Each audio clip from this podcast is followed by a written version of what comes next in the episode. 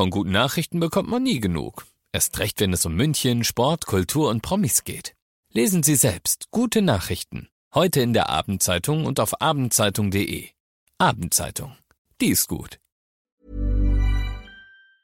955 Charivari präsentiert. Einfach machen. Mutige Menschen, die jetzt ihren Traum leben. Der Podcast mit Susanne Brückner.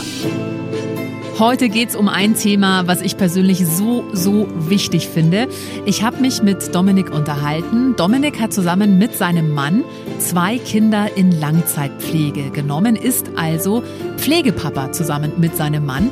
Und wir haben zum einen über diese ganzen Vorurteile gesprochen, die rund um dieses Thema Pflegekind herrschen. Zum Beispiel, oh, hast du nicht Angst, dass das Kind dir auf einmal wieder weggenommen wird? Wie das überhaupt abläuft, wie du Pflege, Mama, Pflegepapa, Pflegeeltern werden kannst. Darüber haben wir geredet. Und Dominik ist aktuell in Elternzeit und zwar nicht nur ein oder zwei Monate, sondern neun Monate, obwohl er leitender Angestellter ist.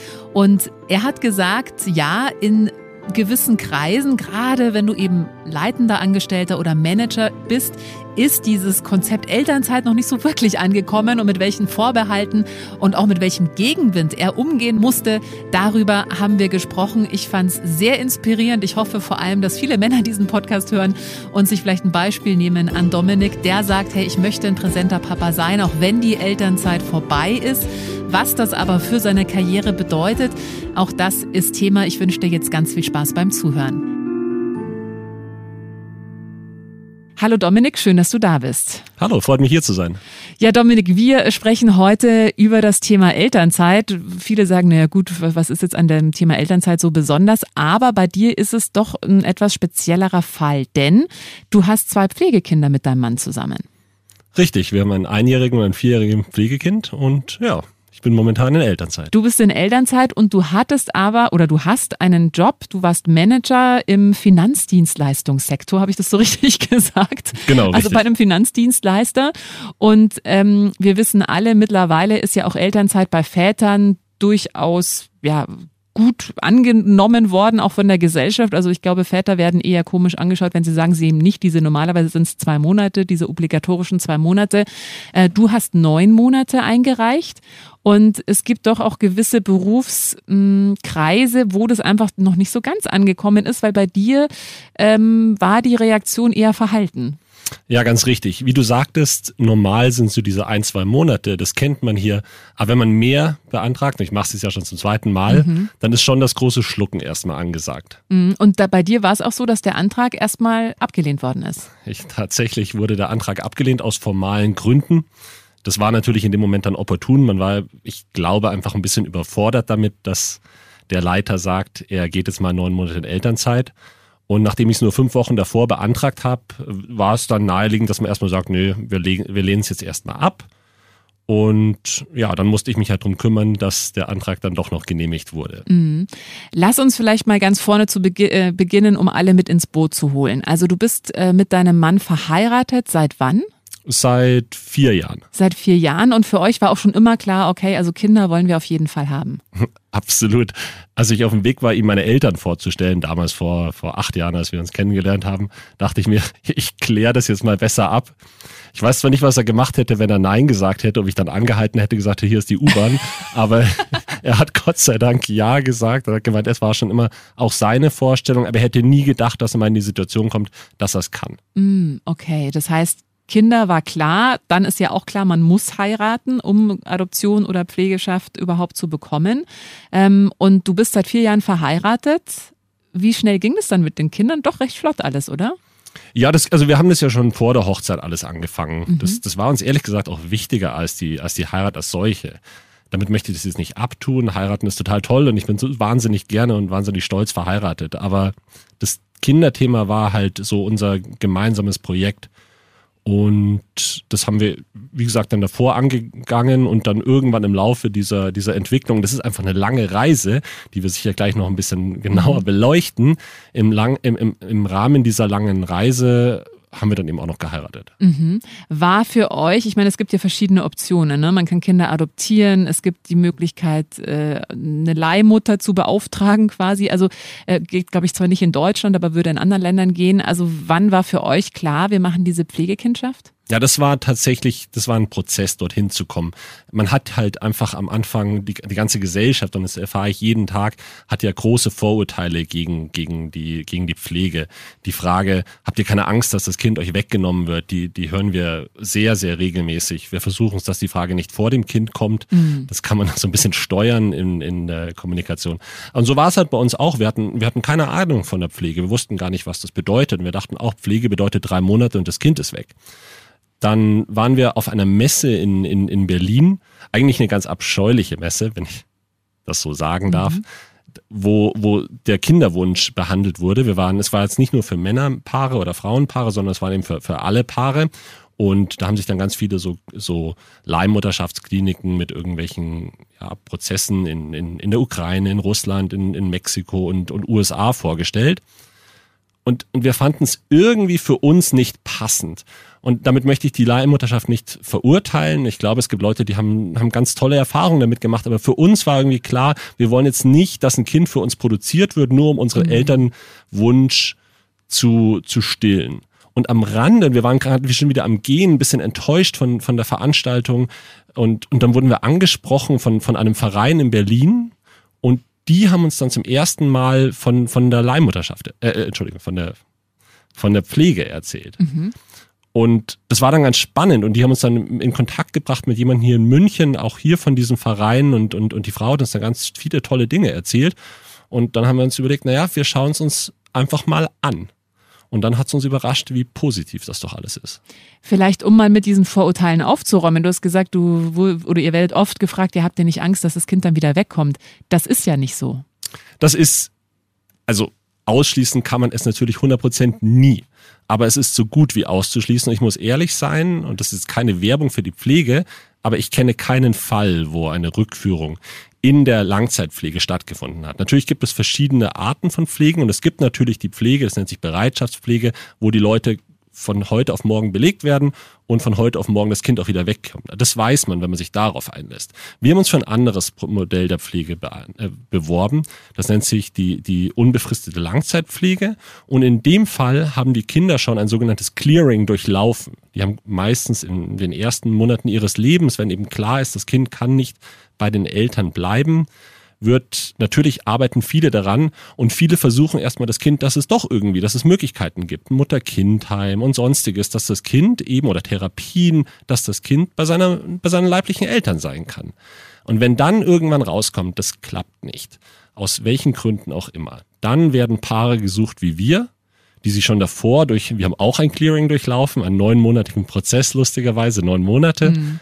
Und, und, und dann wird man eben gegebenenfalls gematcht. Mhm. Und dann, man weiß viel, so viel wie man eben über das Kind weiß. In manchen Fällen ist, weiß das Jugendamt nicht sonderlich viel, aber in den meisten Fällen wissen sie eben doch einiges, zumindest was in den letzten Monaten gelaufen ist. Und das erfährt man, bevor man sagt, ja, dieses Kind kommt für mich in Frage oder eben auch nein. Und es ist auch überhaupt nicht schlimm, nein zu sagen, weil eben nicht jedes Kind und jeder Fall zu einem passt. Mhm. Und der eine hat eben Angst davor, wenn die, die leiblichen Eltern beispielsweise im Gefängnis sind, dann sagte, das kann ich nicht, da habe ich, habe ich Berührungsängste. Mhm. Für uns war das immer so ein Fall, es ist nicht unser Fall, aber es war auch immer so ein Fall, wir gesagt, das finden wir ganz spannend. Mhm. Ich bin ja auch Jurist, das mhm. hätte mir, mich irgendwie herausgefordert, hätte ich toll gefunden.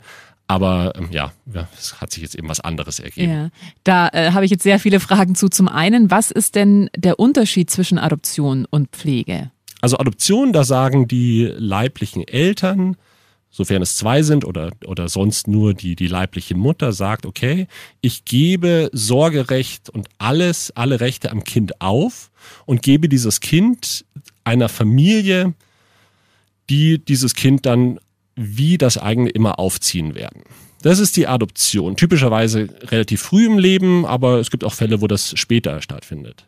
Pflege ist was anderes. Pflege ist, die, eine Pflege entwickelt sich aus der sogenannten in Obhutnahme oder in Obhutgabe. Wenn quasi herauskommt, und in, das findet meistens schon im Krankenhaus statt, wenn ein Kind geboren wird, dann schauen die Ärzte und, und, und, und Schwestern und Pfleger schauen sehr genau, kann diese Mutter oder können diese Eltern für das Kind sorgen. Wenn man dann merkt, oh, da sind Drogen im Spiel oder sonstige Probleme im Spiel, dann werden entsprechende Stellen eingesetzt.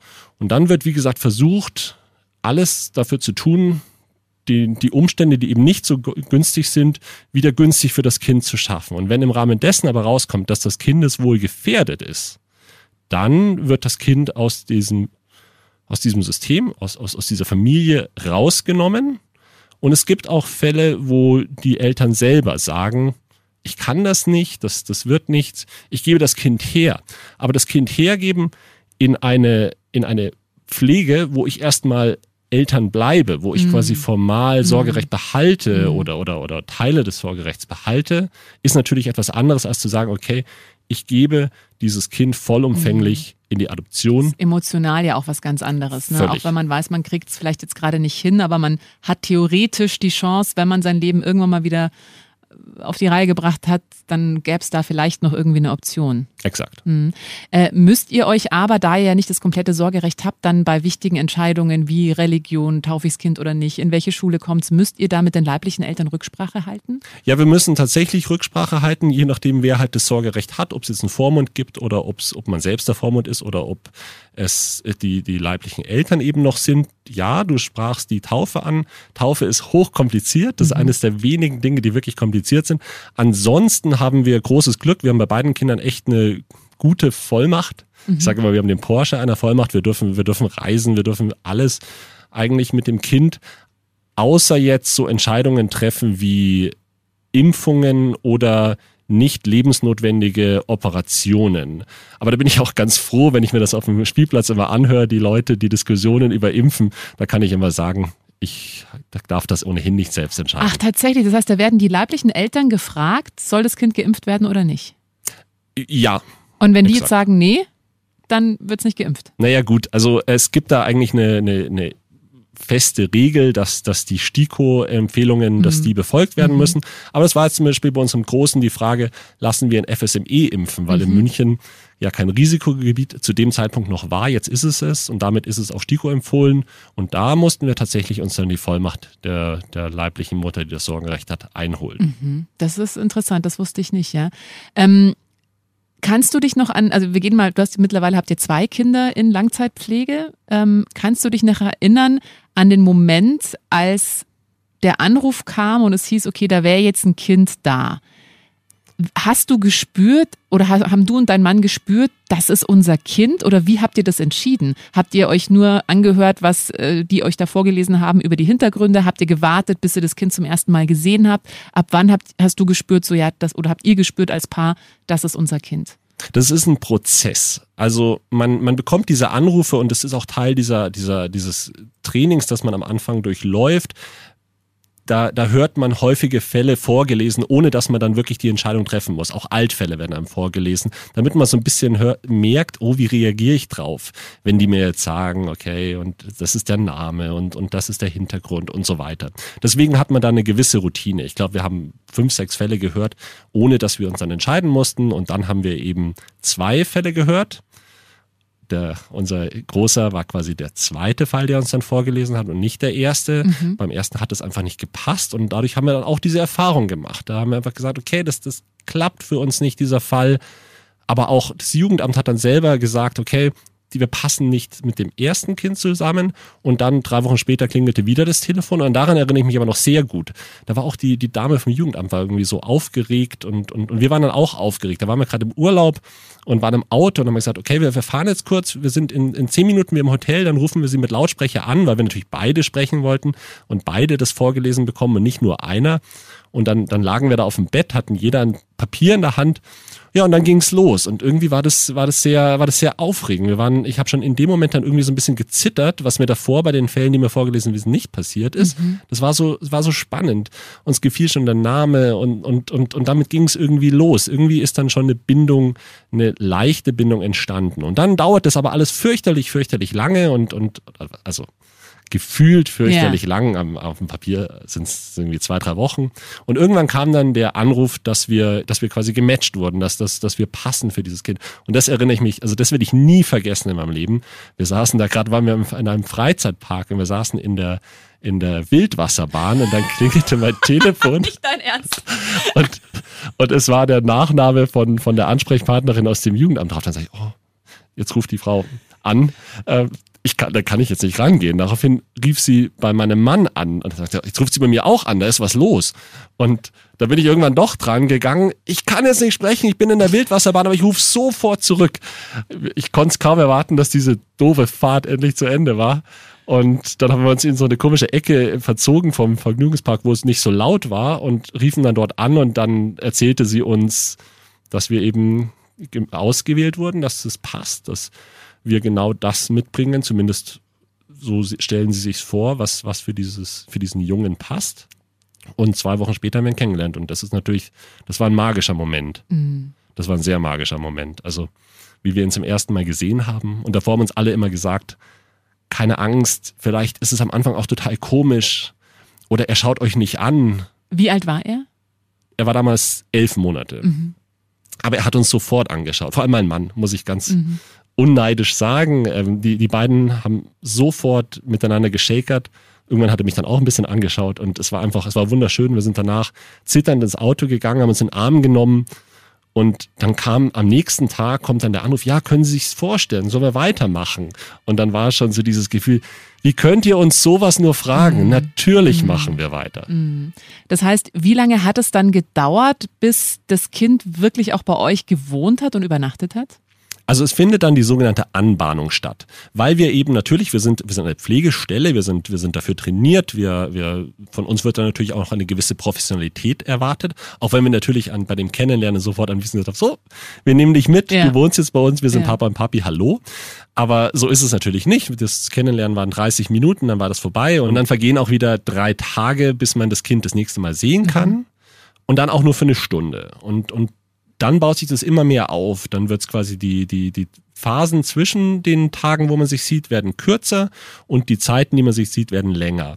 Alles, und er war in einer sogenannten Bereitschaftspflege, also bei einer Familie, für die immer klar war, okay, wir nehmen das Kind auf, aber geben es wieder ab und, und, und das fand alles bei denen statt und irgendwann kamen die dann zu uns und das war dann schon sehr aufregend. Dann sah er zum ersten Mal sein neues Zuhause, ohne dass er es wirklich natürlich verstanden hat. Für uns war es wahrscheinlich aufregender als für ihn. Und, und irgendwann hat er dann bei uns einen Mittagsschlaf gemacht und nach acht Wochen, es hat volle acht Wochen gedauert, die aufwühlend, wunderschön, anstrengend, toll und dann auch Gott sei Dank irgendwann vorbei waren. Und dann wurde er uns gebracht von dieser Bereitschaftsmutter und dann hat er bei uns zum ersten Mal geschlafen und dann ist das der Moment, ab dann ist man Pflegeeltern und ab dann hat man auch Elternzeitanspruch. Und dann hast, habt ihr es euch so aufgeteilt, äh, denn äh, was vielleicht auch noch ganz interessant ist, Pflegekinder kommen nicht mit einem Jahr in die Krippe, sondern das läuft ein bisschen anders. Genau, also Pflegekinder sollten nicht mit einem Jahr in die Krippe kommen. Das, da gibt, sind die Jugendämter deutschlandweit unterschiedlich. Die einen sagen, nach ein paar Monaten ist es okay, die anderen sagen eher nicht. München ist da sehr verhalten.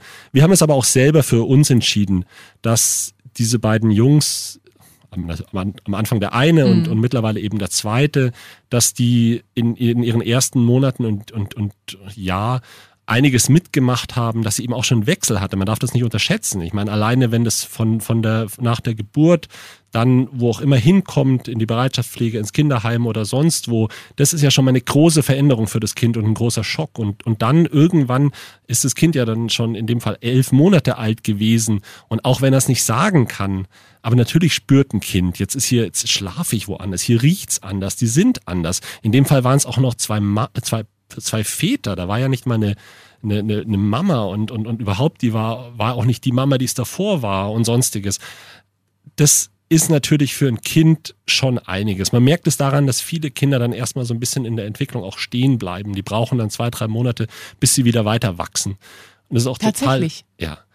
Das die wachsen dann nicht mehr zwei, drei Monate, interessant. Also oder? wachsen ist ein Beispiel oder, ja. oder, oder, oder fangen davor an zu reden und hören auf mm, zu reden für zwei, mm, drei Monate. Ja. Oder, oder wollen ja. oder laufen schon und können plötzlich nicht nur noch krabbeln. Mm, -hmm. Die ist einfach so ein gewisser Stopp. Die müssen erstmal wieder sehen, Sicherheit. Genau, Sicherheit, hier darf ich sein, hier mhm. bin ich und, und, und hier werde ich geliebt und hier ist es toll und schön und, und so weiter.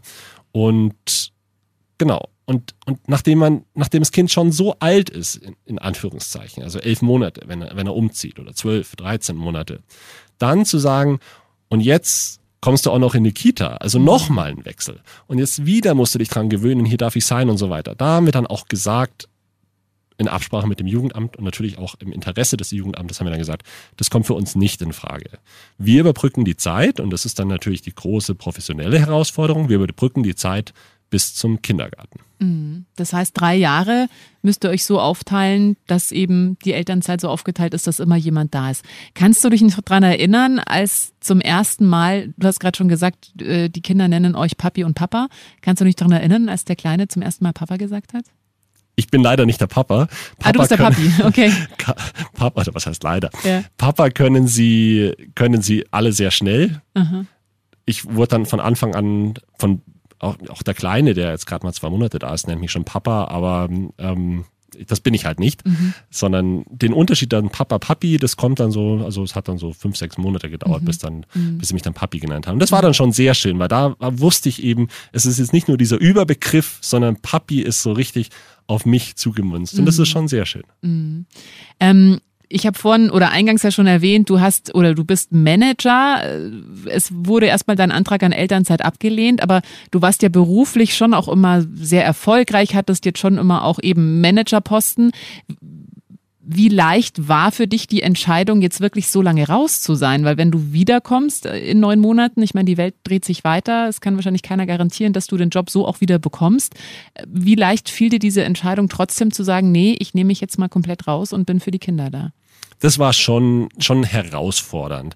Wobei für mich eben schon seit, seit vielen, vielen Jahren klar war, dass ich, dass ich diese Reise gehen möchte. Und im Rahmen dessen merkt man natürlich schnell als, als Männerpaar, dass diese Reise herausfordernd ist. Also wir konnten ja keine leiblichen Kinder haben. Wir konnten nicht neun Monate lang da reinwachsen, sondern wir mussten quasi in uns den, den kompletten Prozess erstmal abschließen, bevor wir dann überhaupt den Prozess des Clearings mit dem Jugendamt startet und so weiter und auswählen, was kommt für uns Frage. Und das, das ist eben ein langer Prozess. Und im Rahmen des Prozesses wurde uns dann auch klar, so 100% einfach das zu verbinden mit, mit der Karriere ist es nicht. Wobei ich dazu sagen muss, ich, ich hatte, vor allem in meinem alten Job, hatte ich, hatte so eine typisch, so eine richtig große Reisetätigkeit. Ich war heute in Sydney, morgen in Buenos Aires und so weiter. Und habe irgendwann gemerkt, das ist alles total toll. Und hätte man mich damals gefragt, hätte ich gemeint, irgendwann werde ich CEO eines DAX-Konzerns. Und habe dann aber gemerkt, aber irgendwie macht's auch einsam es ist, es ist toll, Hotelfrühstücks auf der ganzen Welt zu haben und, und, und Bekannte, ich sage extra nicht Freunde, was einem Bekannte waren, mhm. überall und, und, und Café-Dates in, in Singapur und, und Drinks in, in, in Melbourne. Aber es war halt nicht das, was mich erfüllt hat. Mhm. Und da kam dann bei mir schon die Entscheidung, die Kinderwunscherfüllung ist mir dann wichtiger als DAX-CEO zu werden. Mhm. Und wenn man mich heute fragt, dann werde ich nicht mehr DAX-CEO, sondern ich, ich, ich liebe es, leitender Angestellter zu sein und hoffe, dass mir, dass ich diese Entscheidung getroffen habe, Kinder zu haben und, und in Elternzeiten zu gehen und natürlich auch danach ich will ein Vater sein, der seine Kinder sieht und, und das würde auch mein Mann niemals mitmachen, dass, dass ich dann sage, so, jetzt habe ich die Elternzeit hinter mir, jetzt liegt alles an dir und ich gehe wieder auf, auf tolle Dienstreisen und mache Karriere und komme erst abends um elf nach Hause. Das, das wäre einfach nicht das, was, was unsere Ehe oder wie, wie wir uns die Familie vorstellen.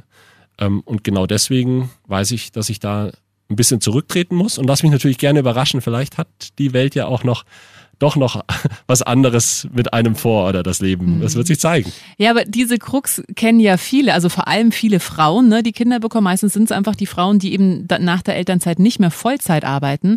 Ich muss gerade an eine lustige Geschichte denken. Ähm, äh, mein Freund ist Jurist und ähm, arbeitet jetzt mittlerweile aber nicht mehr als Jurist und ähm, er hat erzählt, es gab damals in der Uni im Jurastudium kamen halt dann die Kanzleien und haben so Vorträge gehalten und warum man eben bei dieser Kanzlei anfangen sollte. Und dann hat sich eine Frau, eine junge Studentin getraut, zu fragen, ja, wie ist denn Vereinbarkeit Beruf und Familie bei Ihnen? Ja, kein Problem. Also wir bieten Teilzeitmodelle an und jetzt kommt's. Sie arbeiten dann nicht 80 Stunden die Woche, sondern 40. Das heißt, 40 Stunden die Woche war für die das Teilzeitmodell. Und genau das, genau das ist eben das, das ist das Problem. Ja. Also es fehlt schade. an in, in einigen Berufsgruppen, ja, und eben du bist im Finanz, also du bist ja eigentlich auch Jurist, also das heißt, du kommst natürlich, ich weiß nicht, wie du davor, was für Stunden, Wochen du hattest, aber 40 war wahrscheinlich auch eher die Ausnahme, da war wahrscheinlich eher mehr dabei, ne? Also Absolut. Also da fehlt es einfach an Strukturen und ähm, ich habe auch im Podcast schon mal mit einer Frau gesprochen, die mir erzählt hat, in Skandinavien ist es auch total normal, dass sich zum Beispiel in Geschäftsführerposten zwei Frauen in Teilzeit teilen. Das gibt's in Deutschland einfach noch nicht. Also da sind die in Skandinavien generell viel weiter und da fehlt, glaube ich, ähm, extrem an Struktur. Und da ist es oft noch so, dass sich äh, vor allem Frauen, also das ist eine grobe Verallgemeinerung, aber ähm, ja, da musst du dich dann irgendwie entscheiden, okay, will ich Karriere machen oder möchte ich bei den Kindern sein? Möchte ich ein präsentes Elternteil sein? Und ich glaube, da ist schon ein Wandel im Gange und umso schöner, dass eben Vorbilder wie du oder Menschen wie du sagen, hey, ich meine, das ist ja auch eine Inspiration für andere, zu sagen, nee, ich möchte ein präsenter Papa sein. Ich mache jetzt die neun Monate Auszeit und was danach kommt, werde ich sehen. Irgendwie wird schon weitergehen. Ähm, aber das ist mir einfach wichtig. Und dann müssen vielleicht, müssen sich halt die Strukturen ändern, ja, dass es trotzdem möglich ist. Ja, vielen Dank. Also ähm, ich habe nie, ich wollte nie vor, Vorbild sein. Ich mag auch das Wort jetzt nicht so wahnsinnig. Ich bin gerne als Führungskraft eine, ein Vorbild oder für meine Kinder bin ich gerne ein Vorbild. Aber so in der Gesellschaft sehe ich es einfach gerne, dass ich ein bisschen Aufklärungsarbeit. Mhm. Also ich, ich rede gerne am, am, am Spielplatz oder beim, beim Kinderturnen oder sonst wo, um eben genau so diese, diese Vorbehalte ähm, aufzuräumen oder dieses, ach, machst du gerade deinen Elternzeitmonat? Mhm. Nein, mhm. ich mache die Elternzeit unseres Kindes. Wie sind da die Reaktionen? Ach, das ist immer so, ach, das ist ja spannend und toll, dass du das machst. Ich möchte aber auch nicht hören, dass es toll ist, dass ich das mache. Es sollte selbstverständlich ja. sein. Und genau deswegen führe ich diese Gespräche. Ich könnte auch sagen, ich mein Gott, redet doch oder fragt doch, was ihr mhm. wollt. Und ja, mhm. dann denkst du halt, ich mache einen Monat.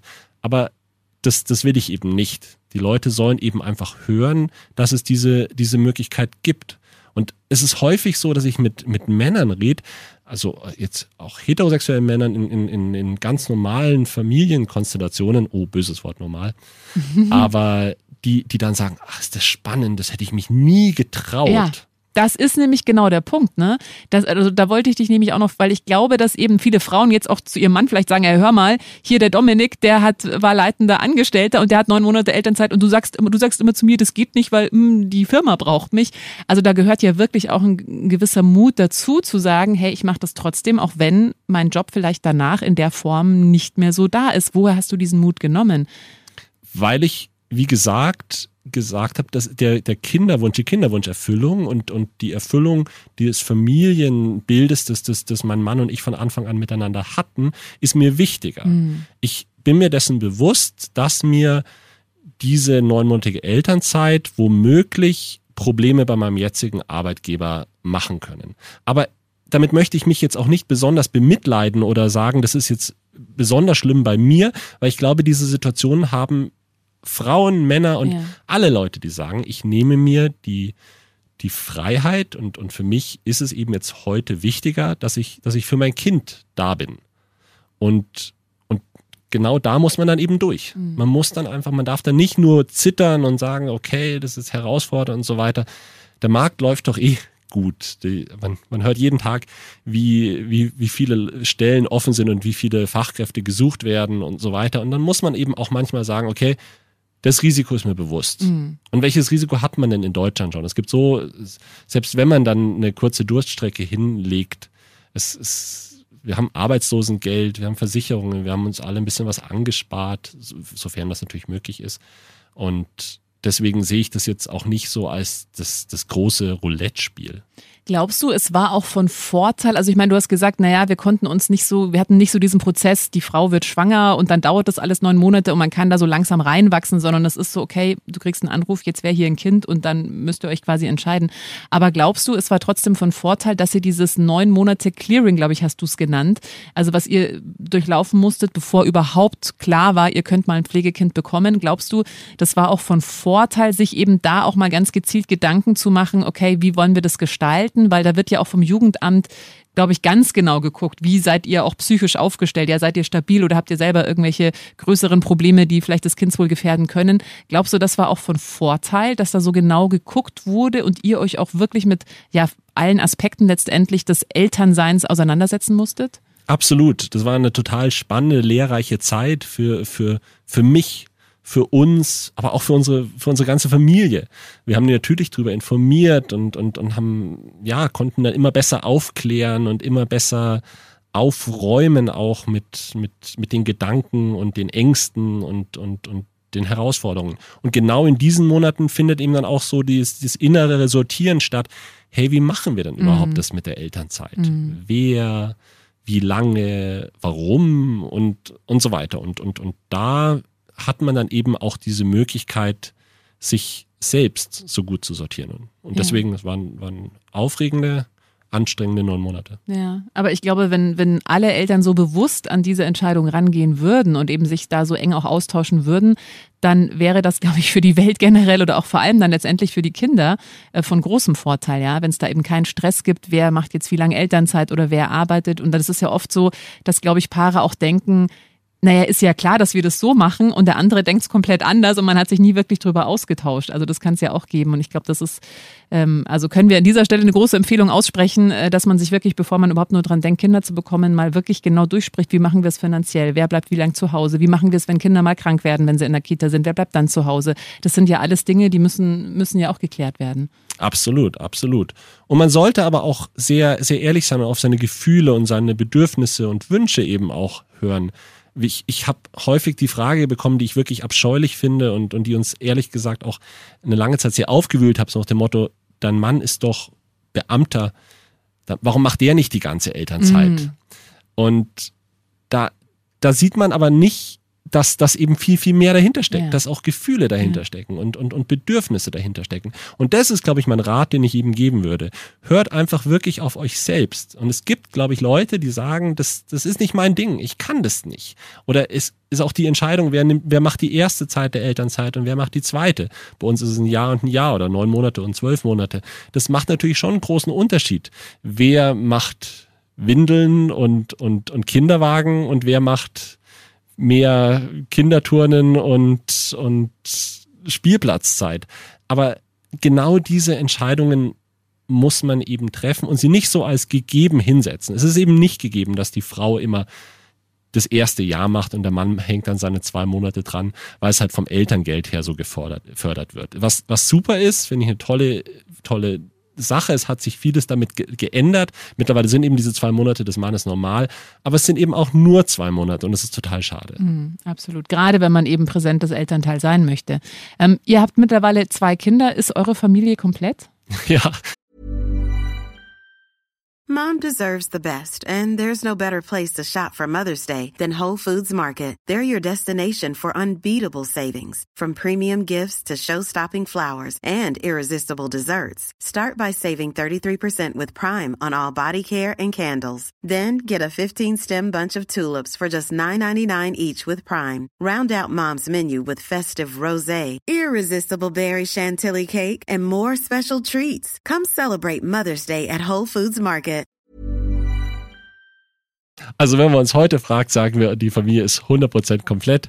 Es, wir sind jetzt halt im, im dritten Monat vom zweiten Kind. Das ist natürlich auch eine anstrengende und, und, und teilweise aufwühlende Zeit. Man muss sich wieder neu finden, man muss sich als Familie, aber das ist ja bei jeder Familie, ja. die ein zweites Kind bekommt, das Gleiche. Man muss dann erstmal ankommen. Und heute sagen wir, so wie es ist, ist es perfekt. Vier ist eine tolle Zahl vier Männer war gar nicht so geplant, aber ist jetzt so geworden und ist auch ganz toll. Und, und jetzt will ich es auch gar nicht mehr anders haben, als es ist. Momentan ist die Familie komplett. Und dann reden wir in einem Jahr wieder. Okay, Dominik, ich danke dir sehr, sehr herzlich für deine Zeit, für deine ehrlichen Worte.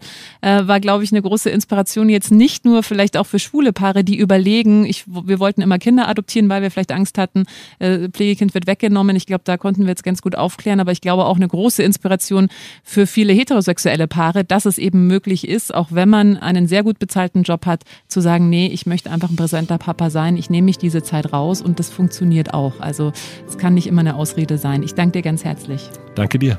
Wenn dir diese Folge gefallen hat, dann äh, freue ich mich sehr, wenn du meinen Podcast abonnierst, wenn du ihn teilst oder wenn du mir einen Kommentar da lässt. Einfach machen. Mutige Menschen, die jetzt ihren Traum leben. Präsentiert von 955 Charivari. Wir sind München.